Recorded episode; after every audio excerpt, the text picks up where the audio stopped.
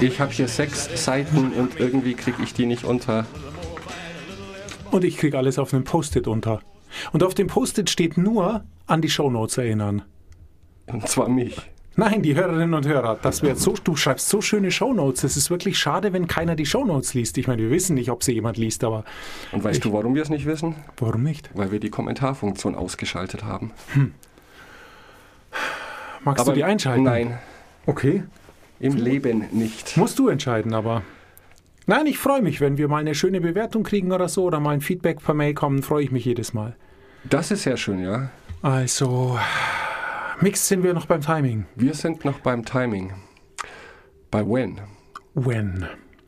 Der richtige Zeitpunkt. Weil wir jetzt fast ein Jahr lang darüber gesprochen haben, was wir tun sollten, wie wir es tun sollten, aber nie darüber, wann wir es tun sollten. Zum Timing ist mir fast nichts mehr eingefallen, weil also der beruhigende Punkt oder der weniger beruhigende Punkt ist bei Timing ist ja die Sache die, dass man meist erst danach weiß, ob das Timing für was gut war Hm? oder nicht. Timing hat viel mit Gespür zu tun, finde ich. Manchmal spürt man einfach, es ist der richtige Zeitpunkt oder es ist der falsche Zeitpunkt. Und manchmal muss man auch einfach darüber nachdenken. Ist zum Beispiel gerade ein guter Zeitpunkt, um eine Gehaltserhöhung, ein Gespräch für eine Gehaltserhöhung zu finden. Da sind mehrere Faktoren dann. Also ich will es jetzt auch gar nicht so weit ausbreiten, aber da muss wäre es dann schon mal gut, wenn deine Chefin guter Laune ist. Es wäre gut, wenn es nicht Montag früh oder Freitagnachmittag ist. Es wäre gut, wenn die Gesamtkonstitution in der Firma gerade gut ist. Und es wäre gut, wenn du was Besonderes getan hast. Also weißt du, wie ich meine, man Ja. kann einfach da ein paar Faktoren abklopfen. Ja oder nein. Wenn alle auf Ja sehen, stehen, dann ist es wahrscheinlich ein guter Zeitpunkt. Dann passt das Timing, um an einem Donnerstag Nachmittagstisch zu fragen, können wir uns kurz zusammensetzen? Sie wissen doch, ich habe diese und, und jedes Projekt abgeschlossen, ich habe mehr gemacht als sonst. Wir müssen über meine über mein Gehalt sprechen. Ähm, bei anderen Dingen bin ich fast der Meinung, dass wir uns auch entspannen sollten. Also ähm, man ärgert sich dann, ja, jetzt, ich wollte jetzt immer Bitcoin kaufen, jetzt ist er so viel wert, jetzt bin ich zu spät dran. Oder irgendwelche anderen vermeintlichen Gelegenheiten oder was ich sagen will, vermeintlich einmalige Gelegenheiten, die man verpasst hat. Manchmal ist es vielleicht nicht verkehrt, eine Gelegenheit zu verpassen, also das falsche Timing zu haben oder gar kein Timing zu haben, denn es gibt immer wieder Chancen.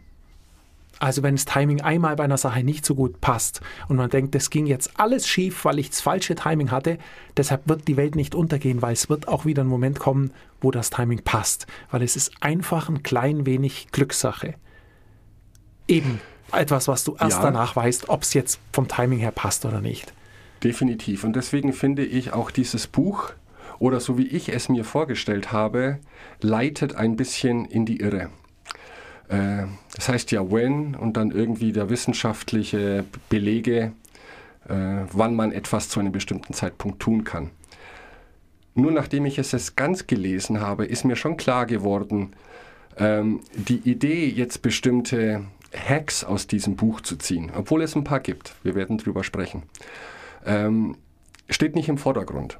Es ist nur die generelle Idee, dass es wohl in unserem allen Leben Gesetzmäßigkeiten gibt, wann die Chance, etwas zu tun, zu erreichen, besser ist als an anderen Punkten. Also zum Beispiel, er beschreibt das sehr detailliert, das Hospital of Doom. Wenn du dich da am Nachmittag einliefern lässt, ja, das sind Zahlen, Daten, Fakten, die möchtest du nicht wissen. Und das sind globale Untersuchungen, dass wir Menschen generell am Nachmittag in den allermeisten Fällen einen Tiefpunkt haben. Ach, das meinst du mit Hospital of Doom, dass wenn man Genau. in ein Krankenhaus kommt am Nachmittag, ist es schlechter als Vormittag. Genau, das waren Studien zu amerikanischen Krankenhäusern. Und wenn du nach 14 Uhr eingeliefert wirst, ist die Wahrscheinlichkeit dreimal höher, dass du eine tödliche Dosis Anästhetikum bekommst. Es ist 26% wahrscheinlicher, dass du die falschen Antibiotika verschrieben bekommst. Es ist wahrscheinlicher, dass du innerhalb von 48 Stunden nach einer OP stirbst. Und es ist 10% wahrscheinlicher, dass sich das Personal nicht die Hände wäscht. Das ist nicht ein Krankenhaus, das ist der Durchschnitt von allen amerikanischen Krankenhäusern. Da ist jetzt kein Hack drin, außer dass du alles dafür tun solltest, wenn ein OP-Termin angesetzt wird bei dir. Also wenn es jetzt kein Unfall ist, das kannst du eh nicht steuern. Verlange einen Morgentermin. Das heißt nicht, dass es gut geht, nur die Wahrscheinlichkeit ist viel größer. Das, Das ist doch, finde ich, Hospital ein sehr Doom. guter Hack. Ich einer der besten Hacks, vielleicht, den wir je hatten. Ja? Weil es natürlich in der menschlichen Natur liegt. Ähm, du hast um 14 Uhr schon, sagen wir mal, einen 8 Stunden Arbeitstag, je nachdem, wann du beginnst. Und dann ist es eigentlich normal, dass du müde wirst und deine Konzentration nachlässt. Viel wichtiger aber, und darüber möchte ich heute mit dir sprechen, also die nächsten zwei Folgen. Heute geht es um den Beginn von etwas, völlig egal was. Die Mitte. Und nächste Woche sprechen wir über das Ende. Weil so denken wir Menschen. Wir teilen alles in einen Anfang, in eine Mitte und ein Ende ein. Und er betont immer wieder, Daniel H. Pink, der Autor, wie wichtig es ist, einen guten Start hinzubekommen. Problem dabei ist, wir haben oft gar keine Chance zu entscheiden, wann wir etwas beginnen. Folgendes Beispiel. Ich sage zu dir jetzt, wenn du etwas zu einer bestimmten Uhrzeit tust, okay, dann steigt einfach die Chance, dass du übergewichtig wirst, dass du Depressionen bekommst, dass deine Leistung generell schlechter wird und dass du eine größere Neigung zu Drogenmissbrauch entwickelst. Und du weißt die Uhrzeit. Was ist deine natürliche Reaktion? Ich wähle eine andere Du Uhrzeit. wählst eine andere Uhrzeit. Wenn ich dir diese Information jetzt aber auch gebe, das betrifft nicht dich, sondern es betrifft deine Kinder, würdest du wahrscheinlich noch intensiver dich bemühen, dass egal was sie beginnen müssen, zu einer anderen Uhrzeit stattfindet. Und das ist die Krux. All diese Dinge, die ich dir jetzt aufgezählt habe, die passieren können, passieren bei einem Schulstart vor 8.30 Uhr. Weltweit. Das heißt, die Studien sind da. Die Weltgesundheitsorganisation hat die in Auftrag gegeben. Die Konsequenz ist keine. Und das ist die Problematik, mit der wir umzugeben haben. Das heißt, vielleicht ist das generell ein menschliches Ding. Wir wissen zwar, dass was wir tun ganz schlecht ist, aber niemand unternimmt etwas dagegen. Wir spüren vielleicht nicht, dass es so schlecht ist. In vielen Belangen spüren wir es einfach nicht. Im Krankenhaus fehlt uns die Expertise und der Weitblick, Ja. um es eingrenzen zu können. Da braucht es große Studien. Und in der Schule fehlt uns eine Vergleichsmöglichkeit. Weil die Kinder so sind, wie sie sind. Und das sind ein paar, die, sind, äh, die schwimmen eher oben und ein paar, die s- sind eher am Untergehen. Genau. Und da gehen wir halt davon aus, dass das halt so ist. Aber, dies- den Kontext zur Anfangszeit des Unterrichts ist ja einfach weit hergeholt dann auch. Ja, anscheinend ist es nicht weit hergeholt. Nein, nein, verstehe mich nicht falsch. Ja? Genau, also so in unserem Gedankenkonstrukt ist es dann halt auch. Also, naja, die sollen sich nicht so aufstellen, die anstellen, die sollen früher aufstehen. Also so. Ja, vor allem, weil du ähm, ja auch zur Arbeit musst. Ich meine, die Kinder müssen ja vor deiner Arbeitszeit schon weg sein. Sonst geht es ja gar nicht mehr. Und wahrscheinlich ist das der größte Hindernisfaktor, um da wirklich was dagegen zu unternehmen. Aber natürlich, solche Studien basieren immer auf Vergleichen. Das heißt, die haben Schulen untersucht, die eine Uhrzeit nach 9 Uhr haben, wo die Schüler beginnen. Und es ist ja bei uns teilweise 8 Uhr oder auch kurz vor 8 Uhr. Und die miteinander verglichen. Und da sprechen die Fakten für sich. Aber wir können ja nichts dagegen tun. Und wir alle kennen das, dieses menschliche Gefühl, sich am 31. Dezember eines jeden Jahres neu zu erfinden. Und du hast dich da schon ein paar Mal sehr negativ drüber ausgelassen, dass das nicht funktioniert. Und Daniel H. Pink stimmt dir auch zu. Nur er betont auch, das ist sehr wichtig, solche zeitlichen Orientierungspunkte, um einen richtigen Start zu bekommen.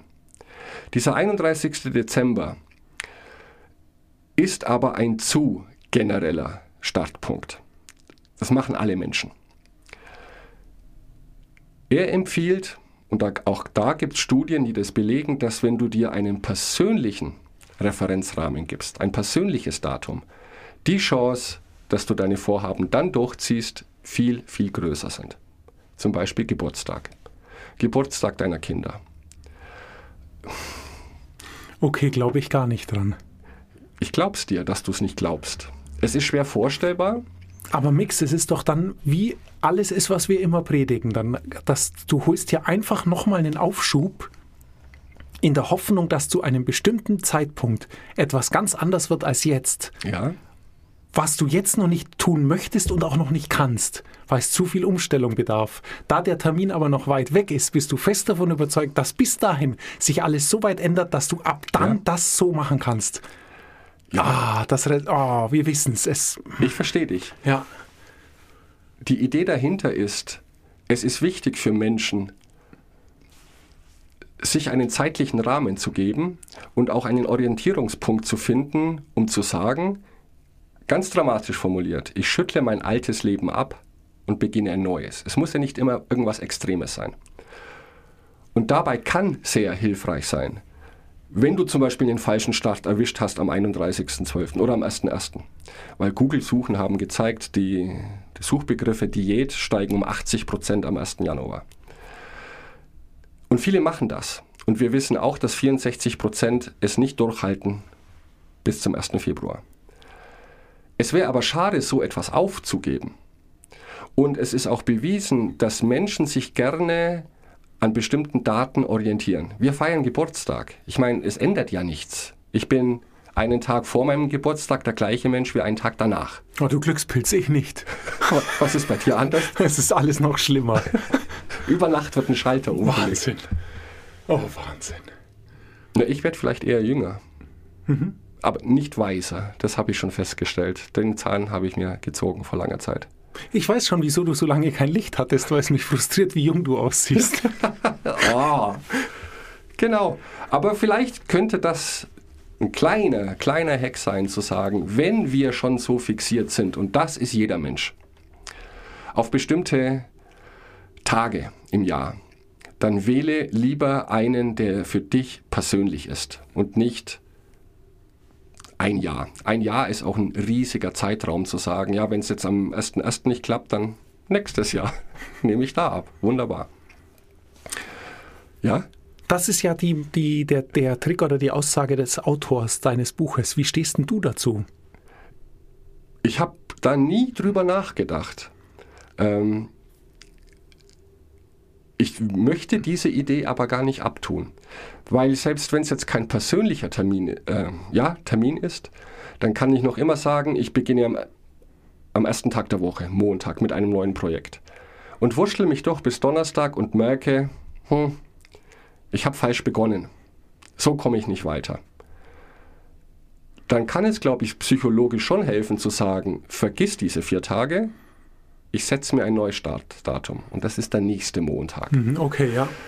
Weiß ich nicht, aber das könnte psychologisch helfen, weil all diese Tipps und Tricks, nenne ich sie jetzt mal in diesem Buch, die beruhen einfach nur auf dieser Aussage, Leute, passt auf, es gibt Untersuchungen, wie Menschen ticken, zumindest die Mehrzahl, wie wir unsere Zeit einteilen und wie unsere biologische Uhr tickt. Und wenn man das im Hinterkopf behält, und das ist im Prinzip der Trick, behaltet das im Hinterkopf, mach keine schwerwiegenden Entscheidungen am Nachmittag. Mach deine produktivste Arbeit gleich nach dem Aufstehen. Wo du viel denken musst, da bist du am frischesten. Das sind nur Kleinigkeiten, aber wenn man an all diese Dinge denkt und die im Hinterkopf behält, und diese Studien sind ja sehr krass, auch mit dem Hospital of Doom, dadurch kann man sich einfach gut merken. Ähm, versuch, bestimmte Aktionen danach zu richten. Jetzt nicht unbedingt nach dem Mondkalender, sagt er auch, das ist bewiesen, dass das Quatsch ist, aber einfach so, wie Menschen funktionieren. Also, wo ich da zu 100% einsteigen muss, und das weißt du auch, ähm, ist, dass ich mir, dass ich sehr genau weiß, wann meine Primetime ist am Tag. Das ist sehr wichtig, ja. Und das ist zum Beispiel was, da ist wirklich Timing Gold wert. Also wenn diese Mühe sich zu geben, um einfach in sich reinzuhören und sich selbst zu beobachten, wann kann ich am besten, wann performe ich am besten? Ja. Also wann kommt einfach alles zusammen? Meine, meine Fähigkeit, mich echt zu fokussieren und zu konzentrieren, vielleicht auch Energie, die ich noch habe, um sowas lang aufrecht zu erhalten und einfach eine Frische, was definitiv bei den meisten Menschen der Vormittag ist, weil man ist frisch, man ist ausgeruht Und dein Buch bestätigt es jetzt oder dein Autor. Ja.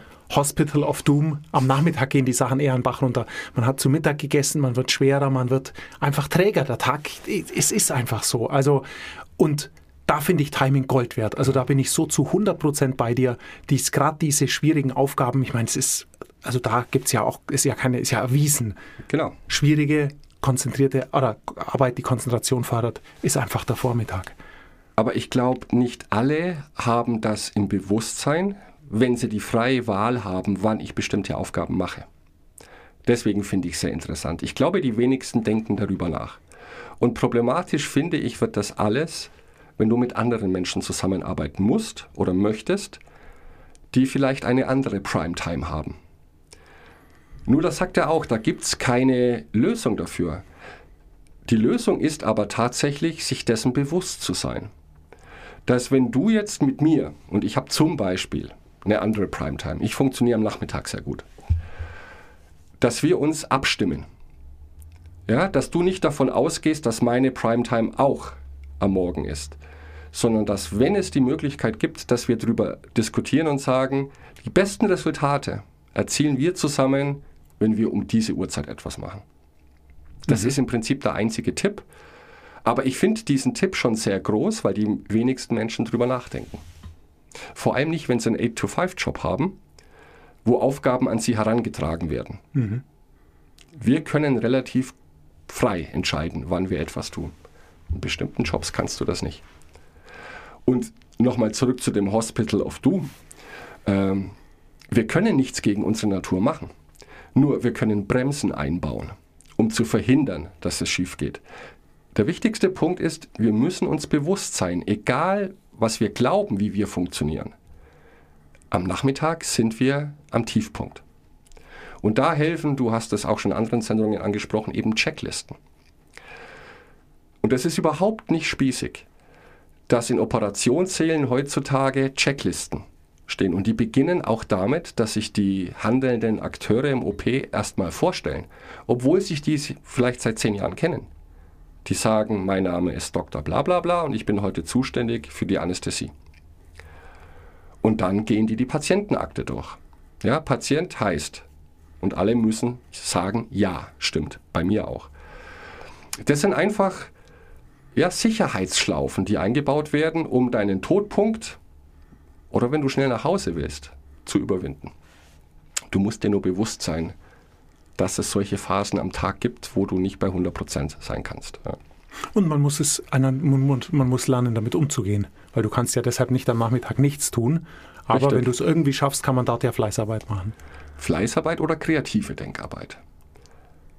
Das ist auch sehr interessant. Also logische Entscheidungen, wo du wirklich Pro und Contra abwägen kannst, auch mathematisch kalkulieren kannst, triffst du in deiner Primetime. Und wenn dein Gehirn ab und zu abschweift, du nicht mehr voll bei der Sache bist, und wir kennen das vielleicht beim Duschen, dass dir da plötzlich Ideen kommen, weil dein Gehirn im Leerlauf ist. Und dass tendenziell du dann eher sagst, wenn ich jetzt über nachdenken muss, wie gehe ich das nächste Projekt an und welche Ideen bräuchte ich vielleicht noch, verschieb's auf den Nachmittag. Okay, mache ich. Nicht schlafen am Nachmittag. Obwohl ein Mittagsschlaf ist natürlich, aber gut, das sage ich jetzt nichts dazu. Weil das fies, das kann nicht jeder. Ich kann's. Ich nicht. Du könntest. Hm. Einen Superhack jedoch, um einen Fehlstart zu vermeiden, möchte ich mit dir diskutieren, was du davon hältst ein sogenanntes Prämortem. Sagt dir das was? Oder Nein. hast du eine Vorstellung? Postmortem kennst du? Mhm. Prämortem ist das Gegenteil. Okay. Postmortem bedeutet ja, es kommt aus der Medizin, ähm, jemand ist gestorben und Ärzte untersuchen ihn nach dem Tod, postmortem, was zu dieser Tode, zu dem Tod geführt hat, welche Ursachen dahinter liegen. Und sein Vorschlag ist, und das machen wohl viele große Unternehmen, ein Prämortem zu machen. Die sagen zu Beginn eines Projekts, also ist klar definiert, was dieses Projekt zum Ziel hat, und dann setzt sich jeder hin und überlegt ein Jahr in die Zukunft oder ein halbes Jahr, je nachdem wie lange das Projekt dauert, und schreibt auf, was schiefgegangen ist. Es ist natürlich noch nicht schiefgegangen. Ich kann es besser formulieren, was hätte schiefgehen können. Und notieren das und schreiben dann im Prämortem das Gleiche in positiven Worten auf. Also wir werden in einem Jahr dieses Projekt beendet haben, weil wir klare Verantwortlichkeiten definiert haben, weil wir rechtzeitig uns mit unseren Lieferanten abgestimmt haben.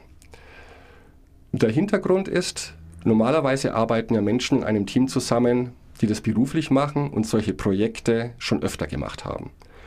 Und basierend auf deren Erfahrungsschatz, was ist bei anderen Projekten schiefgelaufen? Stellen Sie sich jetzt einfach vor, Worst-Case-Szenario für dieses Projekt.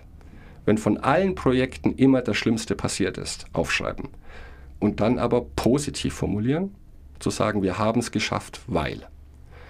Und dann hast du schon eine gute Checkliste, dass wenn es mal irgendwo hakelt, du sofort nachschauen kannst, was ist der Grund, beziehungsweise jeder hat das schon verinnerlicht, dass es so weit überhaupt nicht kommen darf, weil wir uns um bestimmte Punkte kümmern.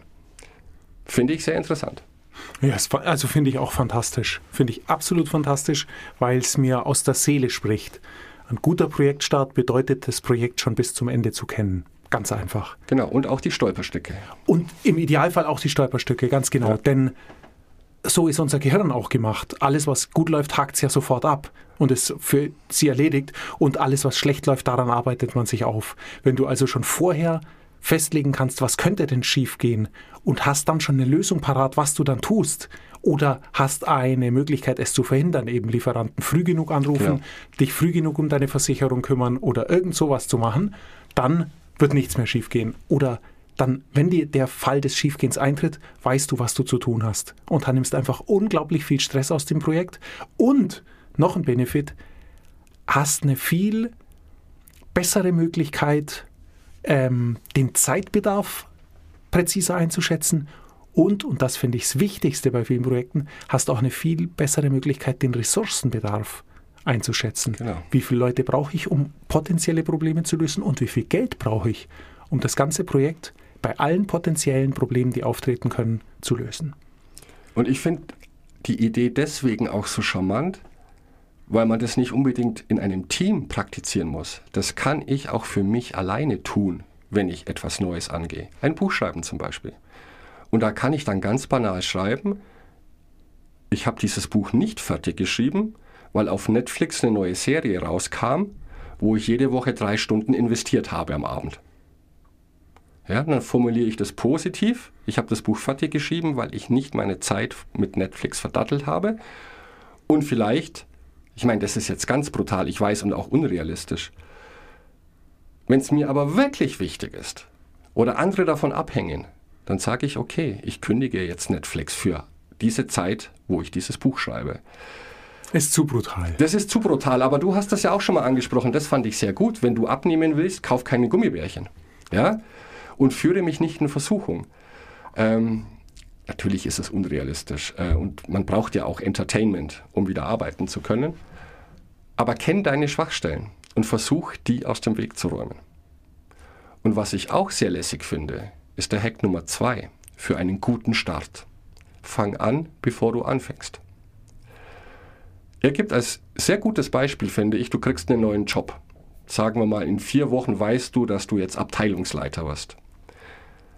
Und es ist immer schwierig, von einem Tag auf den anderen sein Verhalten zu ändern, weil das musst du, seine Gewohnheiten zu ändern sondern in dem Moment, wo du weißt, dass vielleicht ein neuer Lebensabschnitt für dich beginnt, verhalte dich bereits so, als wärst du in dieser Situation.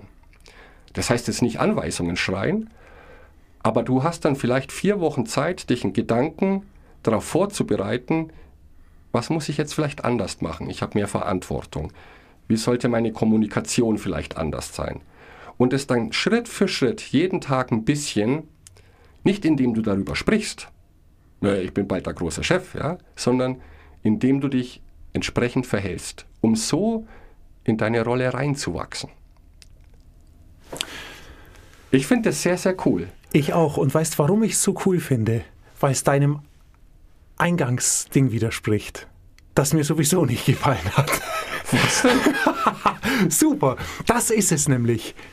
Wenn ich, wir bleiben bei der Neujahrsdiät, wenn ich abnehmen will, sage ich eben nicht, ich fange an meinem Geburtstag Okay. an, sondern ich sage, ich fange an meinem Geburtstag an, aber ich verhalte mich jetzt schon so, dass ich mich dann an meinem Geburtstag nicht mehr so schwer tue anzufangen. Das heißt, ist ich fange schon jetzt an, mal keine Gummibärchen mehr zu kaufen und den Rest mache ich wie gehabt. Und nach einer Woche gibt es dann auch keine M&M's mehr und Was? keine Chips. Nix, ganz Keine oder gar nicht. M&M's. Ja, lieber keine M&M's als kein Netflix. Erdbeergeschmack, das sind die allerbesten. Du weißt, was ich meine. Also Ja. das, das, das gefällt mir schon wieder viel besser. Ich habe einfach Schwierigkeiten damit, sich ein Anfangsdatum für etwas zu setzen, was man sich ja nur auf ein Datum in die Zukunft setzt, weil man aktuell es nicht schafft oder keine Lust hat. Ja. Und dann sich vorzumachen, dass sich bis dorthin etwas so weit ändern würde, dass man es dann machen kann. Es ist nicht so. Du kannst nicht am 16. Dezember sagen, also die Weihnachtszeit, da gibt es überall so viel Schokolade. Ich nehme jetzt auf keinen Fall ab, ich fange dann am 1.1. an. Nein, nein, nein, nein. Das, denn am 1.1. gibt es immer noch viel Schokolade. Da kostet sie sogar auch nur noch die Hälfte, weil sie kein Mensch mehr. Weißt du, wie ich meine? Also, das ist ja noch viel schlimmer in Wirklichkeit. Okay. Deshalb, ich, damit, was du jetzt am Schluss gesagt hast, das ist perfekt, weil es genau das ähm, wiedergibt, worum es geht. Wenn du etwas tun möchtest, möchtest, mach es gleich, weil du es sonst nicht möchtest. Punkt.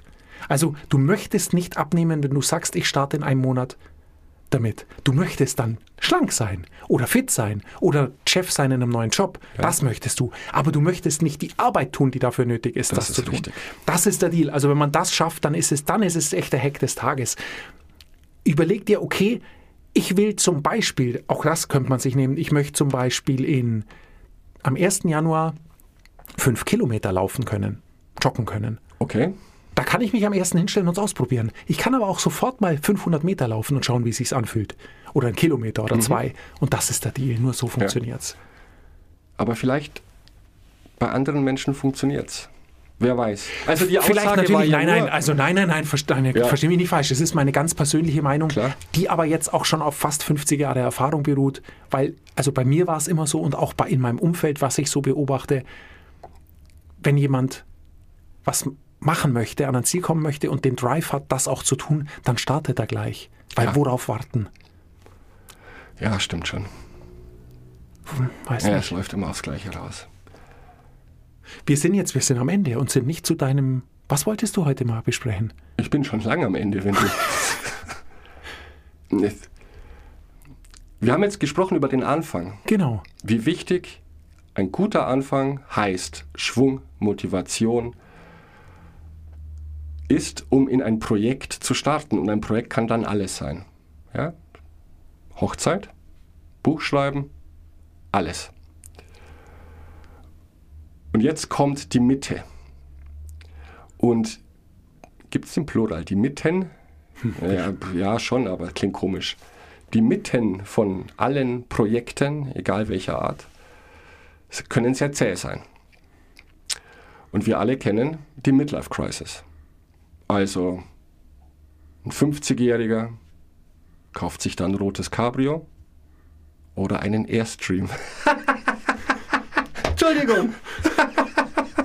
Musste ich so sagen. Chris, hast du eine Midlife Crisis? Ich glaube ja. Ja? Ja. Also als erstes nehme ich dir die Glühbirne wieder weg.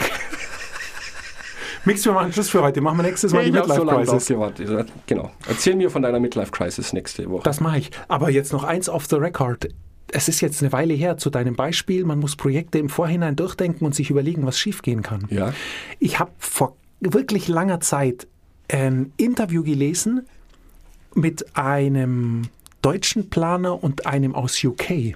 Und da ging es um die Kosten- und Zeitexplosion der Elbphilharmonie, über die jetzt kein Mensch mehr redet, weil sie ist fantastisch und nur das zählt. So viel mal vorweg. Aber der, der aus UK hat gesagt, dass sie solche Planungen anders machen. Nämlich genauso, wie du es beschrieben hast. Die nehmen die El- Elbphilharmonie und schauen sich jedes einzelne notwendige Gewerk an, das sie brauchen. Und haben am, am Schluss nicht mehr ein Projekt Elbphilharmonie, sondern tausend Projekte. Und dann nehmen sie sich jedes Projekt vor und überlegen, was kann da schiefgehen und wenn es schief geht, wie lange dauert es und was kostet es.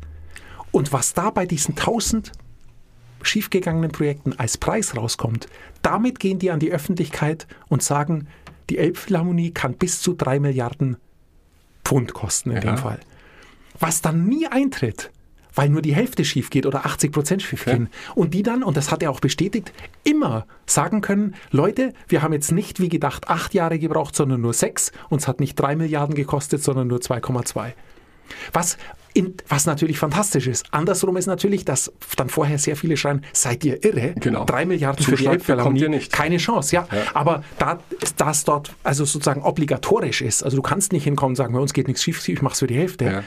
ähm, funktioniert es dort. Und es ist natürlich die Erwartungshaltung eine ganz andere und irgendwie ist es auch positiver, weil mich ärgert es schon.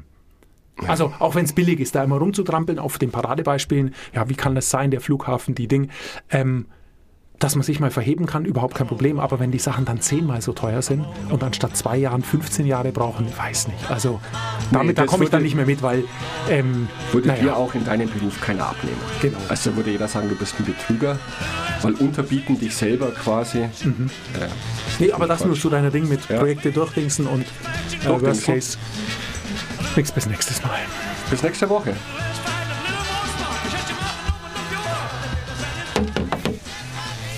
Hattest du den jetzt richtig rum auf den Kopfhörer? Ja.